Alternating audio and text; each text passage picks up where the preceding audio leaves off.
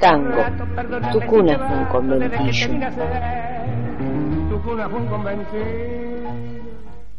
Aquella tarde, luego de una larga jornada de trabajo, Pepe el gallego García, un inmigrante español, salió al patio del conventillo donde vivía. Allí se encontró con Giuseppe, que amenizaba el lugar con su organito.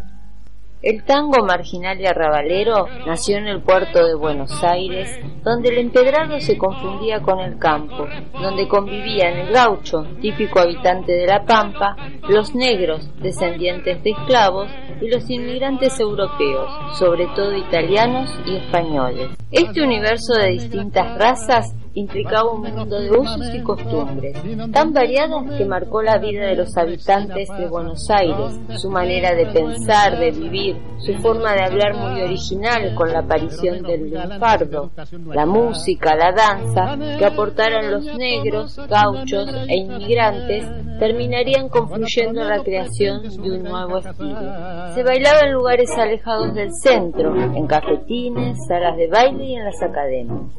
Las damas elegantes no bailaban tango, por eso se veía alguna pareja de hombres bailando solos en una esquina o en fiestas familiares. El estilo va adquiriendo tonos más definidos y comienzan a aparecer los nuevos autores.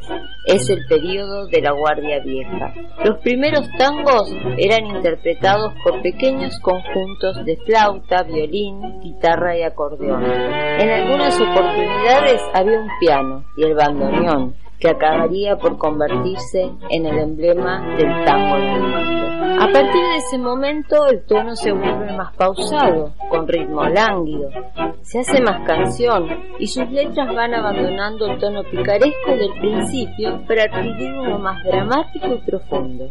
Mi Noche Triste es considerado el primer tango canción, pero La Comparsita fue una pieza que se transformó en el tango de todos los tangos. En Buenos Aires se grabó en versión instrumental y alcanzó un éxito increíble, llegando a ser la obra más difundida y versionada en la historia del tango. Significó la culminación de un estilo y el fin de un periodo. Mi Noche Triste señala el inicio de otro, conocido como La Guardia Nueva. Y es aquí donde aparece la figura de Carlos Gardel, el mudo, el máximo ícono del tango, sin duda uno de los más grandes cantantes de música popular de todos los tiempos. Nace así una verdadera poesía de tango, sonando con la voz del hombre común y algunas palabras del lunfardo, dio lugar a verdaderos grandes poetas, como Pascual Contursi, Homero Mansi, Cátulo Castillo e incluso un filósofo como Enrique Santos Discépolo.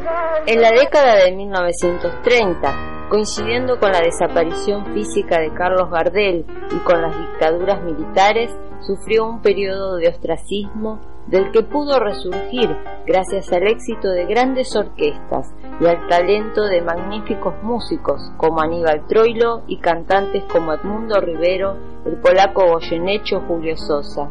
Pero el tango también pudo nutrirse de figuras muy diferentes como Astor Piazzolla, que lo llevó hasta los límites de la experimentación.